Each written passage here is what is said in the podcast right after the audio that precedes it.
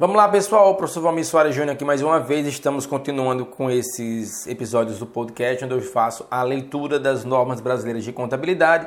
Lembrando que para adquirir esse conteúdo em PDF, basta você acessar o site www.profvalmirsoaresjúnior e adquirir o curso preparatório para o exame de suficiência ou apenas o material em separado. Mais informações, a gente se fala lá. Você pode me chamar lá no WhatsApp, inclusive para tirar maiores dúvidas. Então vamos lá, vamos para a NBCTA 300, é, Planejamento da Auditoria de Demonstrações Contábeis. Vamos lá.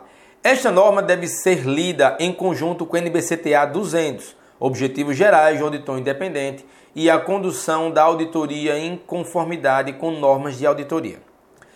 Essa norma trata da responsabilidade do auditor no planejamento da auditoria das demonstrações contábeis. Esta norma está escrita no contexto de auditores de auditorias recorrentes. Outras considerações de auditoria inicial são apresentadas separadamente. Quanto ao papel e oportunidade do planejamento, o planejamento da auditoria envolve a definição de estratégia global para o trabalho e o desenvolvimento do plano de auditoria. Um planejamento adequado é benéfico para a auditoria das demonstrações contábeis de várias maneiras inclusive para ver, inclusive para a um, auxiliar o auditor a dedicar atenção apropriada às áreas importantes da auditoria, auxiliar o auditor a identificar e resolver tempestivamente problemas potenciais, auxiliar o auditor a organizar adequadamente o trabalho de auditoria para que seja realizado de forma eficaz e eficiente, auxiliar na seleção dos membros da equipe de trabalho com níveis apropriados de capacidade e competência para responderem aos riscos esperados e na alocação apropriada de tarefas, facilitar a direção e a supervisão dos membros da equipe de trabalho e a revisão de seu trabalho. Ainda quanto aos benefícios do planejamento de auditoria, nós temos o último ponto que é auxiliar, se for o caso, na coordenação do trabalho realizado por outros auditores e especialistas. Sobre data de vigência, esta norma aplica-se à auditoria de demonstrações contábeis desde 1 de janeiro de 2010. O objetivo do auditor é planejar a auditoria de forma a realizá-la de maneira eficaz. Lembrando que o conceito de eficácia diz respeito ao alcance daquilo que foi inicialmente objetivado. Quanto aos requisitos, envolvimento de membros-chave da equipe de trabalho. O sócio do trabalho e outros membros-chave da equipe de trabalho devem ser envolvidos no planejamento da auditoria, incluindo o planejamento e a participação na discussão entre os membros da equipe de trabalho. Quanto à atividade preliminar no trabalho de auditoria, o auditor deve realizar as seguintes atividades no início do trabalho da auditoria corrente são três pontos. Letra A.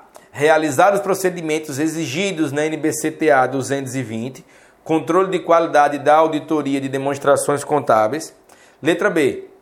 Avaliação da conformidade com os requisitos éticos, inclusive independência, conforme exigido pela NBCTA 220. E letra C. Estabelecimento de, do entendimento nos termos do trabalho conforme exigido pela NBCTA 210, concordância com os termos de trabalho da auditoria.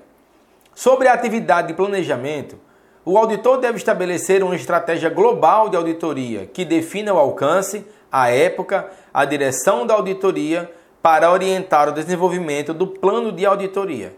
Essa parte eu vou ler novamente devido à sua grande importância. O auditor deve estabelecer uma estratégia global de auditoria que defina o alcance, a época e a direção da auditoria, para orientar o desenvolvimento do plano de auditoria. Ao definir a estratégia global, o auditor deve, letra A, identificar as características do trabalho para definir o seu alcance. Letra B, definir os objetivos do relatório do trabalho de forma a planejar a época da auditoria e a natureza das comunicações requeridas. Letra C, considerar os fatores que no julgamento profissional do auditor são significativos para orientar os esforços da equipe de trabalho. Letra D. Considerar os resultados das atividades preliminares do trabalho de auditoria e, quando aplicável, se é relevante o conhecimento obtido em outros trabalhos realizados pelo sócio do trabalho para a entidade. E, letra E, determinar a natureza, a época e a extensão dos recursos necessários para realizar o trabalho. O auditor deve desenvolver o plano de auditoria, que deve incluir a descrição de. São três pontos. Letra A. A natureza, a época e a extensão dos procedimentos planejados. É, da avaliação, de avaliação de risco, conforme estabelecido no NBCTA 315 identificação e avaliação dos riscos de distorções relevantes por meio do entendimento da entidade de seu ambiente. Letra B, ainda falando sobre o que deve ser incluído no plano de auditoria, a natureza, a época e a extensão dos procedimentos adicionais de auditoria planejados no nível de afirmação, conforme NBCTA 330, resposta do auditor aos riscos avaliados. E, último, letra C, outros procedimentos de auditoria planejados e necessários para que o trabalho esteja em conformidade com as normas de auditoria. O auditor deve atualizar e alterar a estratégia global de auditoria e o plano de auditoria sempre que necessário no curso da auditoria. O, plan, o auditor deve planejar a natureza, a época e a extensão do direcionamento e supervisão da equipe de trabalho e a revisão de seu trabalho. Quanto à documentação, o auditor deve documentar, conforme orienta a NBCTA 230 Documentação de Auditoria, os seguintes pontos em especial. São três: a estratégia global da auditoria, o plano de auditoria e eventuais alterações significativas ocorridas na estratégia global de auditoria ou no plano de auditoria durante o trabalho de auditoria e as razões dessas alterações. Quanto a considerações adicionais em auditoria inicial, o auditor deve realizar as seguintes atividades antes de começar o trabalho de auditoria inicial: aplicar os procedimentos exigidos pela NBCTA 220, especialmente itens 12 e 13, relativos à aceitação do cliente e ao trabalho de auditoria específico. E letra B, entrar em contato com o auditor antecessor, caso haja mudança de auditores de acordo com os requisitos éticos pertinentes.